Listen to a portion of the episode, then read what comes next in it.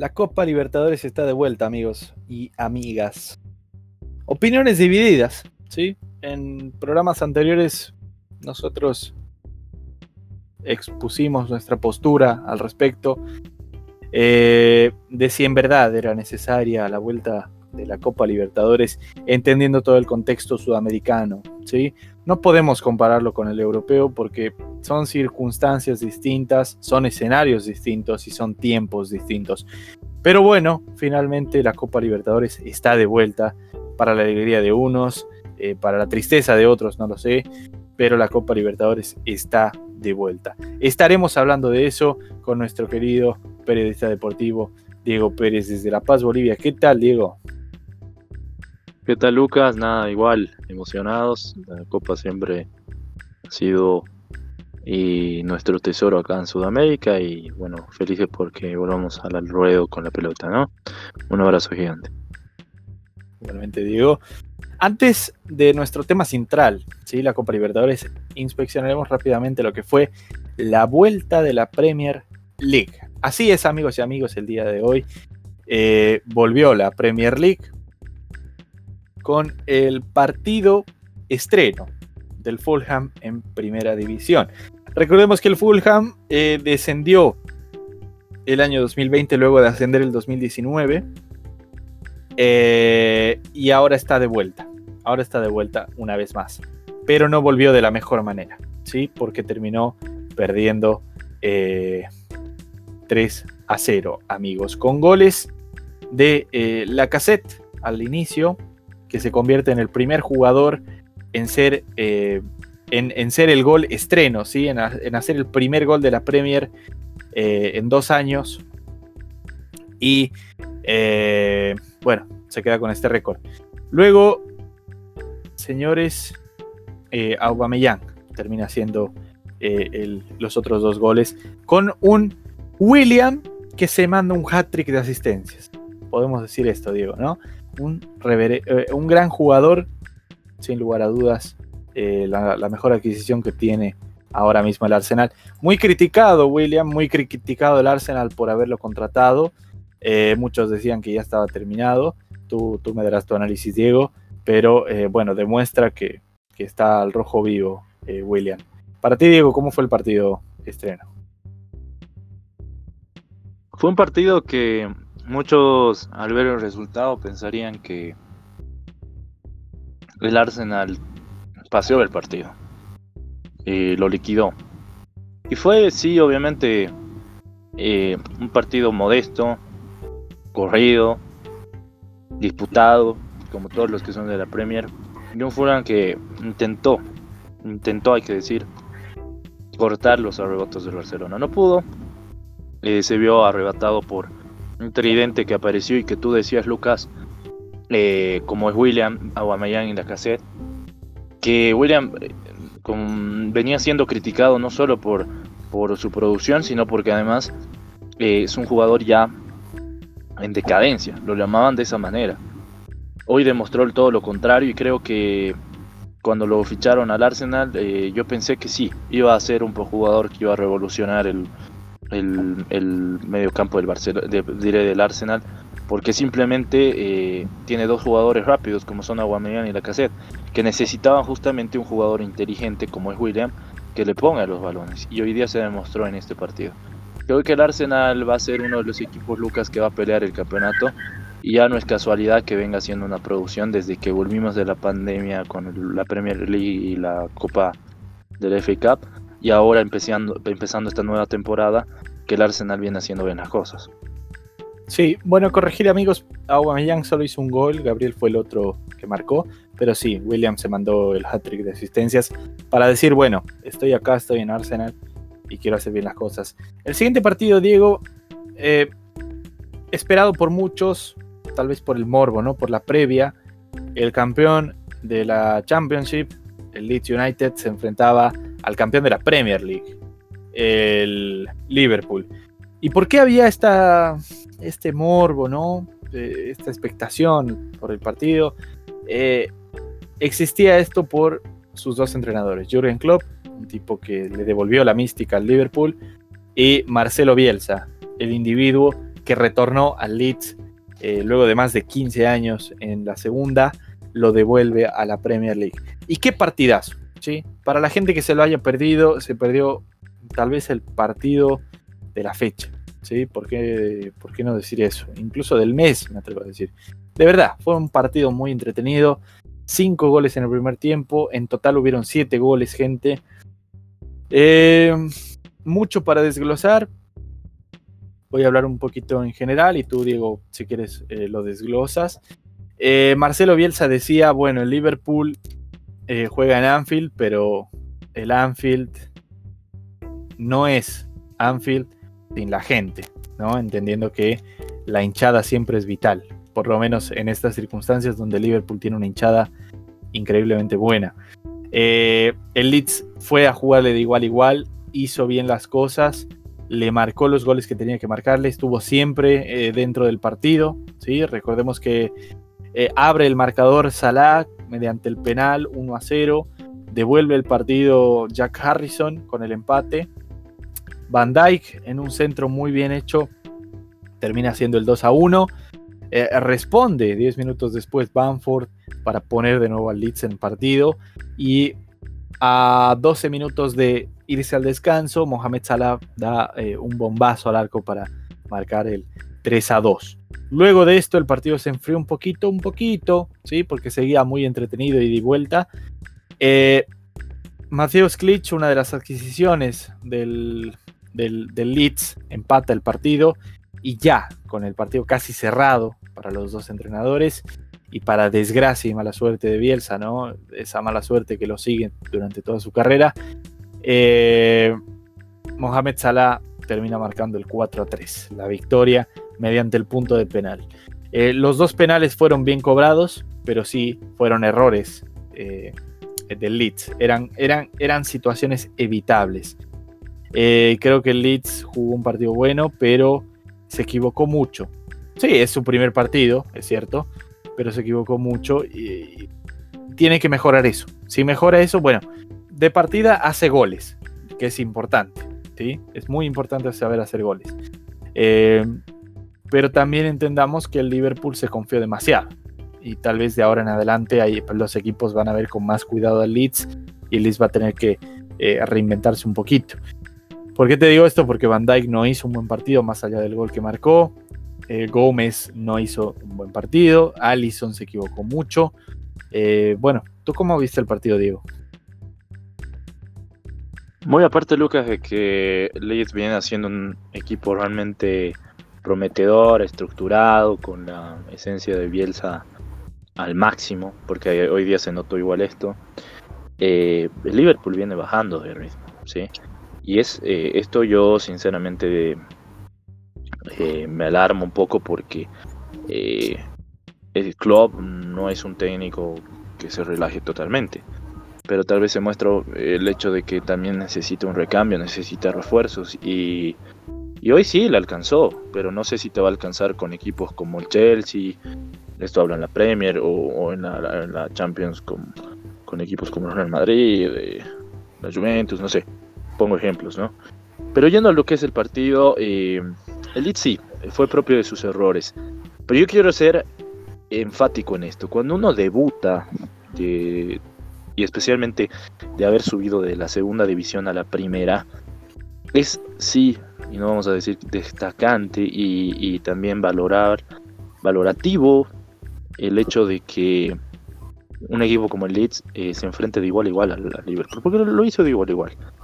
Sí tuvo sus errores, yo la verdad esperaba que iba a tener muchos más, porque repito, eh, está, es su primer partido, pero esto tendrá que hacer para aprender a Bielsa el sentido solo mismo de eh, seguir en, esta, en este ritmo futbolístico y eh, quebrar esos errores para saber que hay equipos que, por más que te jueguen mal con individualidades o con equipos colectivos te pueden hacer un gol. Entonces, eh, pienso desde ese punto de vista. Por lo demás, es muy destacable lo que hizo Leeds. Realmente es un equipo, Lucas, que no se cansa y, juega de manera vertical. Hoy día me sorprendió esto porque Liverpool tampoco es un, equipo que, que juegue mal, ¿no? simplemente es un equipo que, que, te juega de manera agresiva y el Leeds supo, supo entrar en ese ritmo.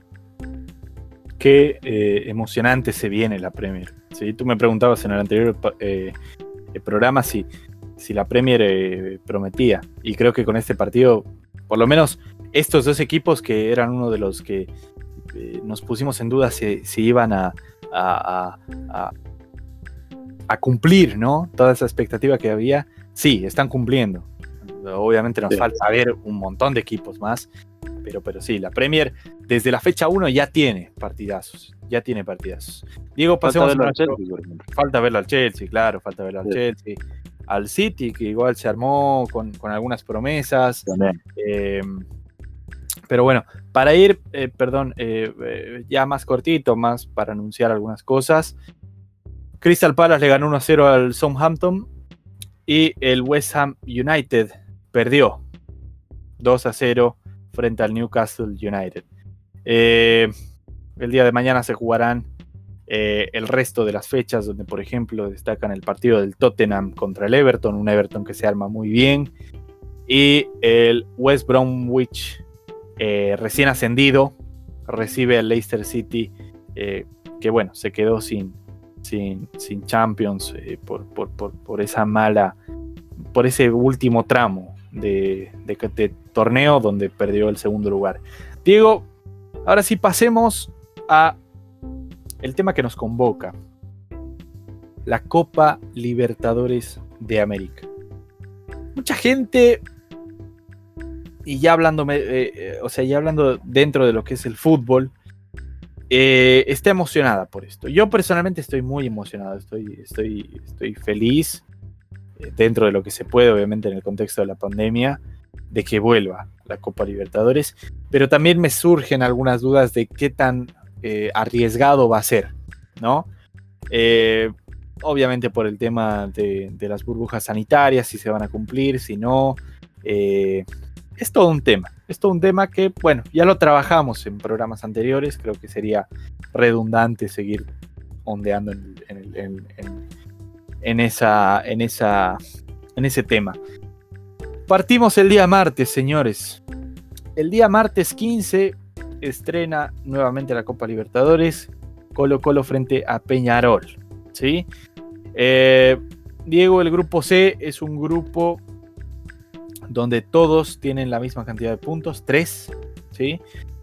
Pero tal vez la actualidad de cada uno es distinta ya sea por la pandemia o ya sea eh, porque no tienen partidos para jugar o porque su equipo no está bien. Colo Colo frente a Peñarol en el Monumental, un partido para los colocolinos que van a querer eh, volver al triunfo. ¿sí? Colo Colo no gana hace mucho tiempo eh, y su última presentación decente fue contra la Universidad de Chile empatando 1 a 1 hablando del superclásico muy cortito, un partido aburrido, un partido mal ejecutado. Se notó la falta de preparación de los dos, o sea, se notó la, ausencia de fútbol por más de tres meses eh, de estos dos clubes. Y un Colo Colo que decidió jugar, como nosotros decimos, a la ratonera, ¿sí? Y no le funcionó demasiado bien porque no se llevó la victoria y de hecho sufrió en los últimos minutos la presión de la Universidad de Chile que no concretó tampoco jugó bien. No concretó los, los goles. Y bueno, un empate uno a uno. Diego, te pregunto, porque claro, Peñarol tampoco viene bien. Eh, el despido de su entrenador, Forlán, eh, es, una señal de esto, ¿sí? de que no están jugando bien. Eh, pero los dos vienen con ese compromiso de decir, bueno, nos levantamos en, Copa Libertadores y de aquí remamos para adelante. Para ti, ¿quién va a hacer eso? O tal vez quién no va a hacer eso si es que resulta en un empate, ¿no? Bueno, Lucas, eh, yo creo que quizás si eh, queremos hablar de crisis, eh, yo no tocaría una crisis dentro del Peñarol, pero sí una bajada futbolística tremenda que tuvo respecto justamente a resultados no negativos, pero resultados adversos con su ex técnico, Cachabacha Forlán, Diego Forlán. Em, yo vi la, el partido el clásico en el Nacional Peñarol La verdad es que Nacional jugó mucho mejor y, Peñarol se salvó de, perder este partido. Pero Peñarol viene, ojo, ojo, eh, de ganar con Fénix 2-0, de haberle ganado 1-0 a River Plate de Uruguay de visitante y creo que viene de mejor manera que Colo Colo, por lo que tú comentabas.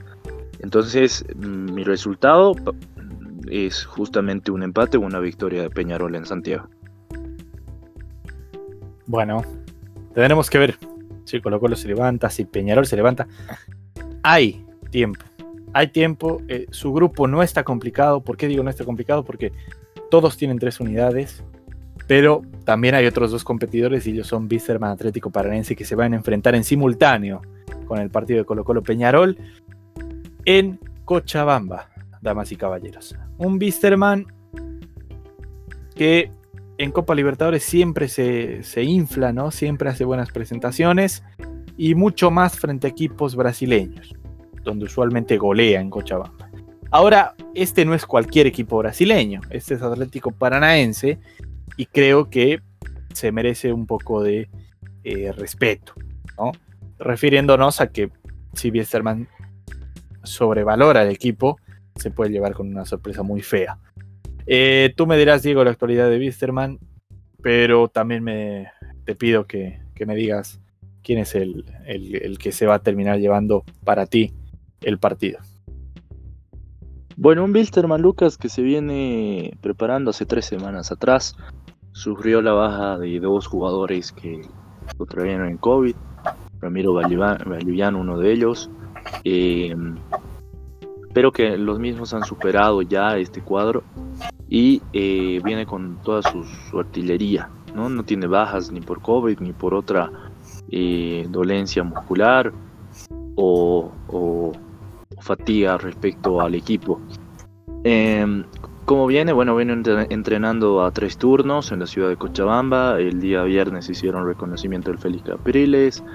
Y, bueno, viene bien. El, según el técnico Cristian Díaz, eh, ellos quieren clasificar a, octavos de final. De hecho, hicieron un buen partido antes de, esto de la pandemia con Colo Colo, ganándole en Cochabamba. Y, creo que es un partido, repito, que, saldrá airoso el cuadro cochabambino, el cuadro boliviano. Em, es para mí uno de los equipos que mejor se ha preparado eh, a nivel sudamericano. Hablo porque recordemos que todos volvieron después de la pandemia de manera gradual. Y a nivel del contexto boliviano lo hizo mejor que, el cuadro de Bolívar, porque de alguna u otra forma eh, la manera en la que se están eh, preparando no solo es eh, futbolística, sino también psicológica, y creo que eso, es, eso te marca. Respecto a lo que viene a hacer el Atlético Paranaense, este, es un equipo que anunció que va a venir con eh, lo más probable, mejor dicho, que venga con equipo juvenil. Eh, y si fuera de esta eh, si fuera esta la situación, yo creo que no es para confiarse, pero sí tendría un poco más holgado el cuadro aviador. Si me preguntas, creo que el obligado y además que ganará será Bilsterman, ¿no? Sí, sí, bueno, veremos lo que hace Bilsterman. Tiene chances para clasificarse. Eh, tal vez eso es lo bueno de su grupo, ¿no? Todavía hay posibilidades y todavía hay partidos, solo se jugaron dos fechas.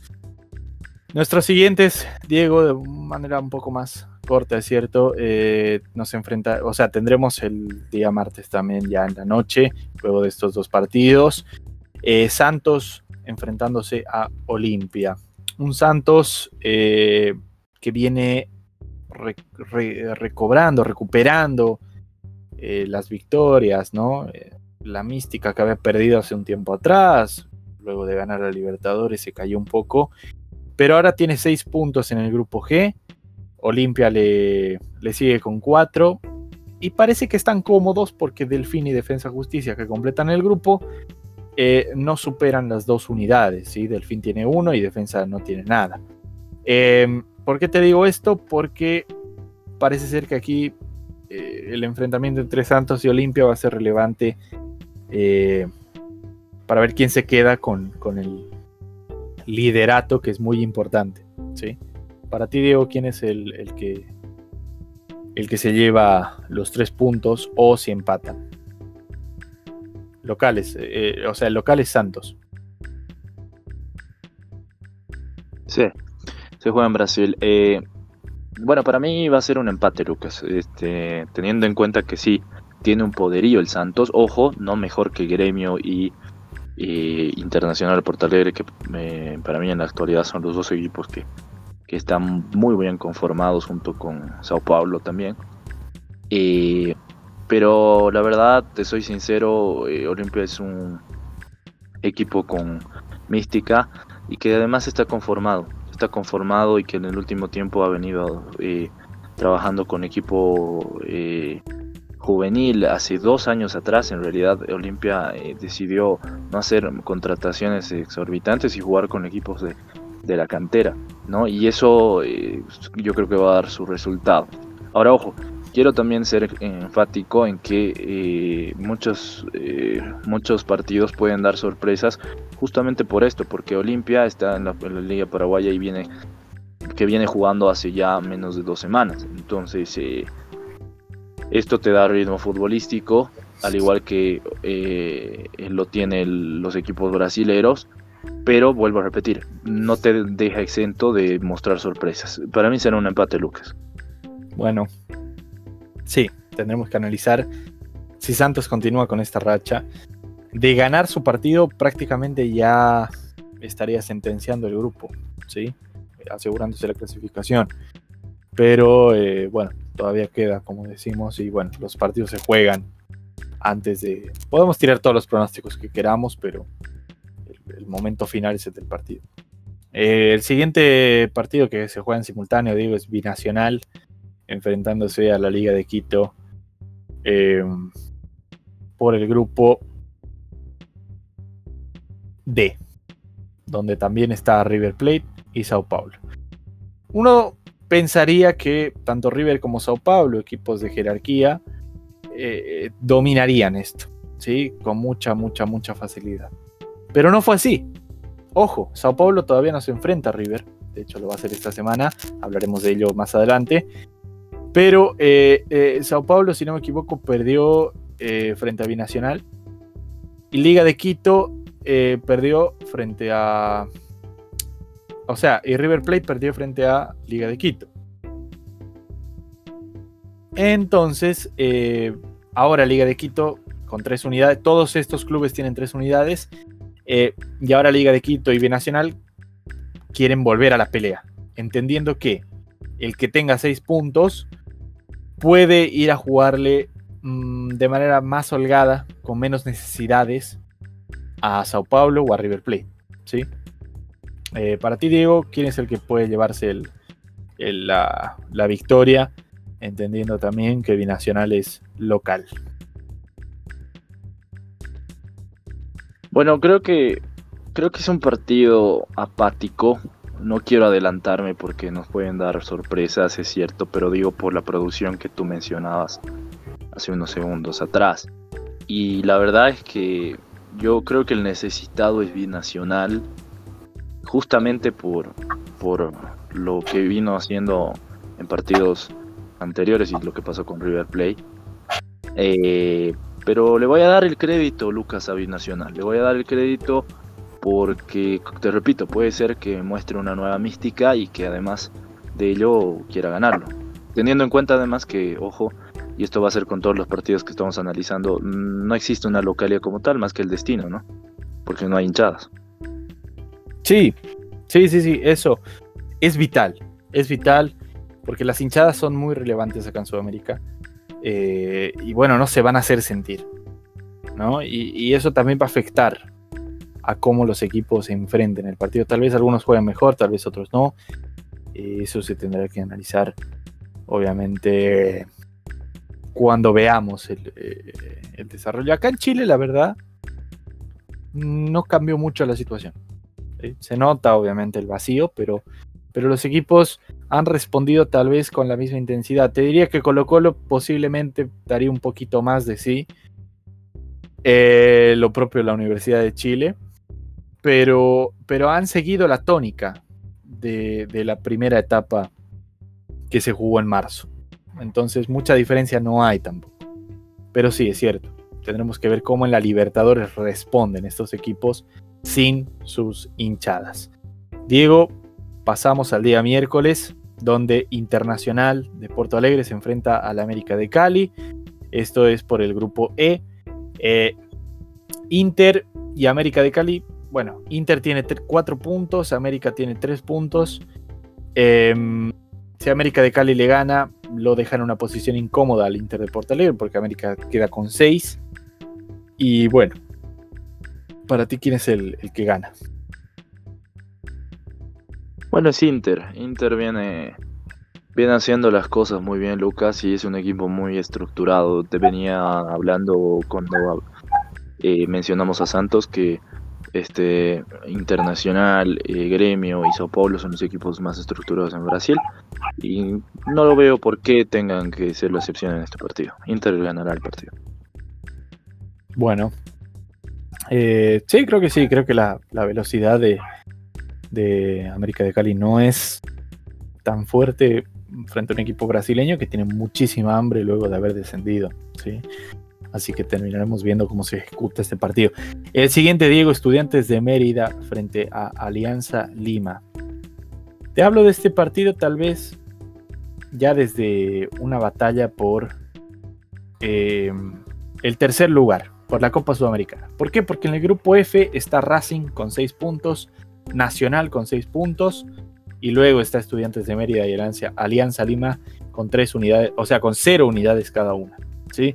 Entonces el que gane este partido posiblemente ya, eh, a no ser que Nacional y Racing caigan, eh, se empieza a definir el, eh, la tercera posición para la Copa Sudamericana.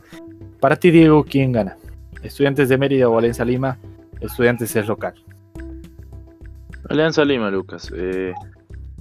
veníamos hablando de que hay equipos que seguro se han preparado un poco mejor, otros seguro han tenido menos producción. Pero en esta ocasión creo que Alianza Lima eh, mostrará, como tú decías, por lo menos para pelear lo que viene a ser un tercer puesto tienes que comenzar a sacar puntos. De lo contrario te quedas atrás. Yo creo que Alianza Lima lo hará.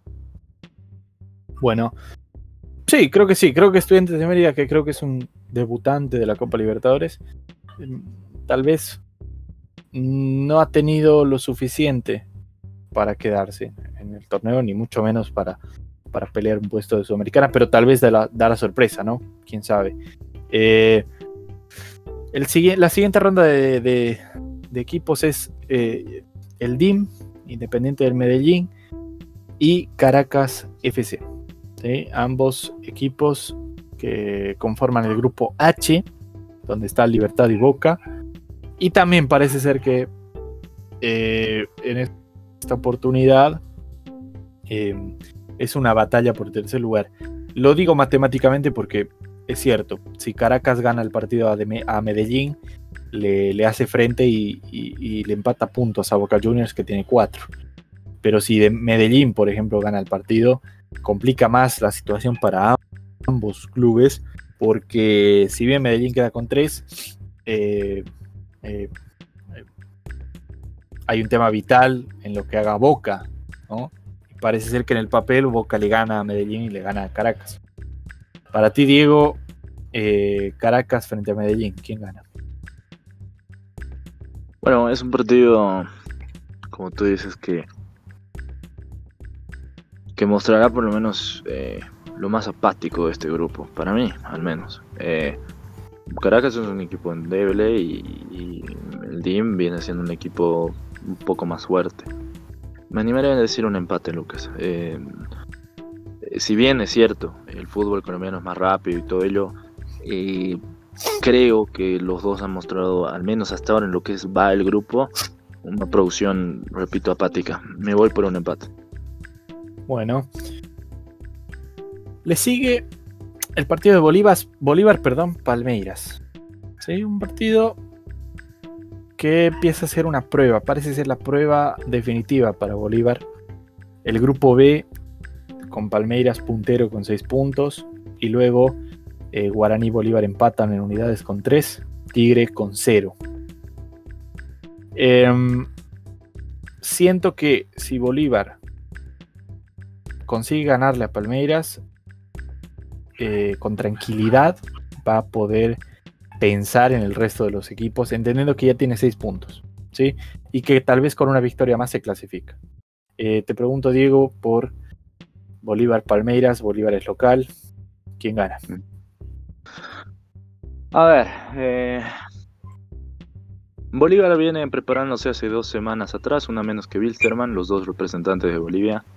Eh, el problema de Bolívar fue distinto al de Wilstermann, tuvo cuatro casos de, de COVID-19 en sus filas de jugadores, el cual lo reservaron, lo vamos a reservar igual de manera eh, más que todo ética de los jugadores que tuvieron respecto al virus. El técnico Vivas dijo que no importaba si perdían este partido con Palmeiras acá en La Paz, porque quedan tres partidos más para ver quién clasifica. Bueno, yo creo que el que se lleva la victoria es eh, Bolívar. Recordemos que Palmeiras dijo que va a venir con un equipo joven a jugar el partido.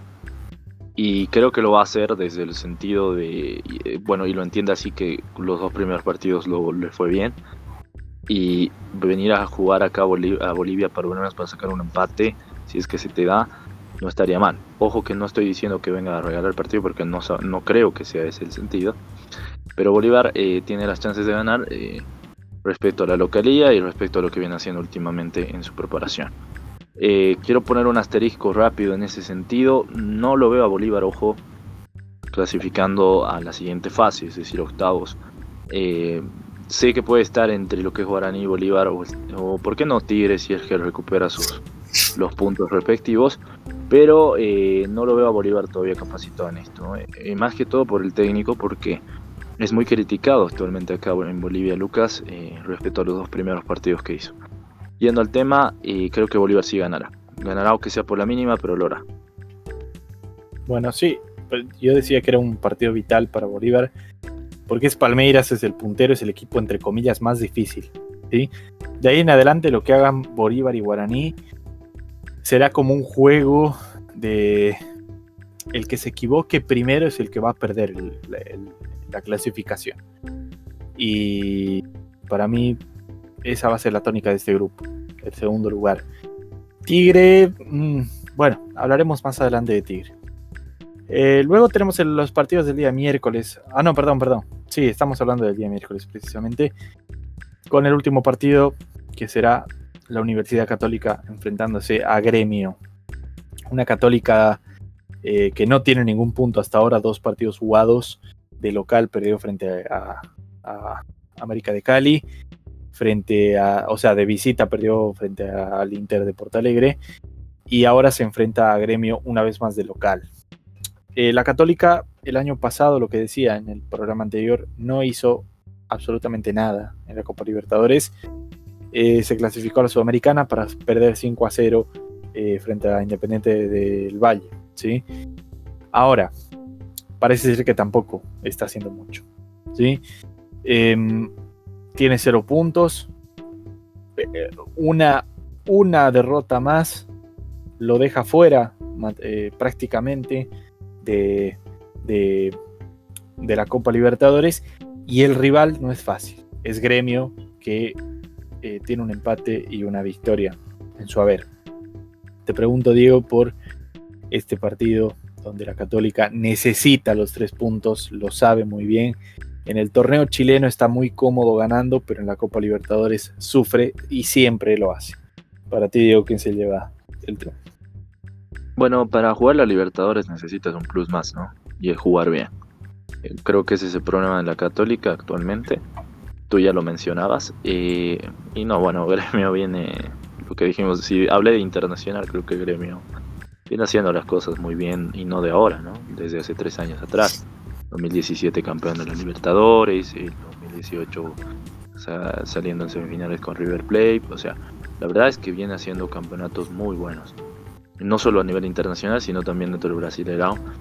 Y tiene un equipo constituido, un equipo, bueno, yo creo que se lleva la victoria Lucas, más allá de que sea visitante. Se lleva la victoria y, en el peor de los casos un empate. No veo perdiendo a Gremio, para serte sincero. Bueno, nos encontramos ya en el último día de la Copa Libertadores de esta semana. Estaremos en otros programas ampliando lo que vaya sucediendo en el, torneo. Cortito, Diego, muy cortito. Em, Defensa y Justicia se enfrentará a Delfín. Lo que veníamos diciendo, Delfín tiene solo un punto. Eh, Defensa y Justicia no tiene nada. Y sus rivales parecen ser muy duros de vencer. ¿Sí? Que son el Santos y Olimpia. Entre estos dos, Diego, para ti, ¿quién gana el partido? Eh, es un poco difícil, Lucas. Creo que va a ser un empate entre los dos, la verdad. Bueno, un empate. Claro, el, empate los aleja completamente de cualquier chance de clasificarse. Pero bueno. Eh, otro cortito, Diego. Barcelona de Ecuador enfrentándose a Junior. ¿Sí? El Barcelona de Ecuador, que está último con ser unidades. Junior con ser unidades también. Parece ser que ya están eliminados porque están en el grupo A, donde un Flamengo ganó todo con 6 puntos y un Independiente del Valle hizo también lo propio con 6 unidades. Parece ser ya una definición por el tercer puesto. La verdad, la verdad, sinceramente, Lucas, este, están siendo estos partidos que estamos lanzando, por eso tal vez me traba un poco. Son partidos cerrados, son partidos cerrados y inclusive si tú ves en el análisis de la producción o, mm, preparación que tuvieron los mismos, es un cacho complicado.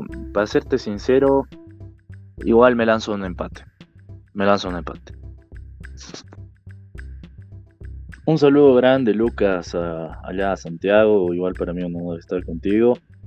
Y nada, la Copa Libertadores vuelve, hay que disfrutarla, es nuestra copa es dentro del continente. Y déjame enviar un, un abrazo gigante a todos los que nos escuchan. Síganos en nuestras redes sociales, cada día crecemos más. Les agradecemos y gracias a ustedes y nada. Y gracias por, por seguirnos. Un abrazo Lucas y hasta la próxima. En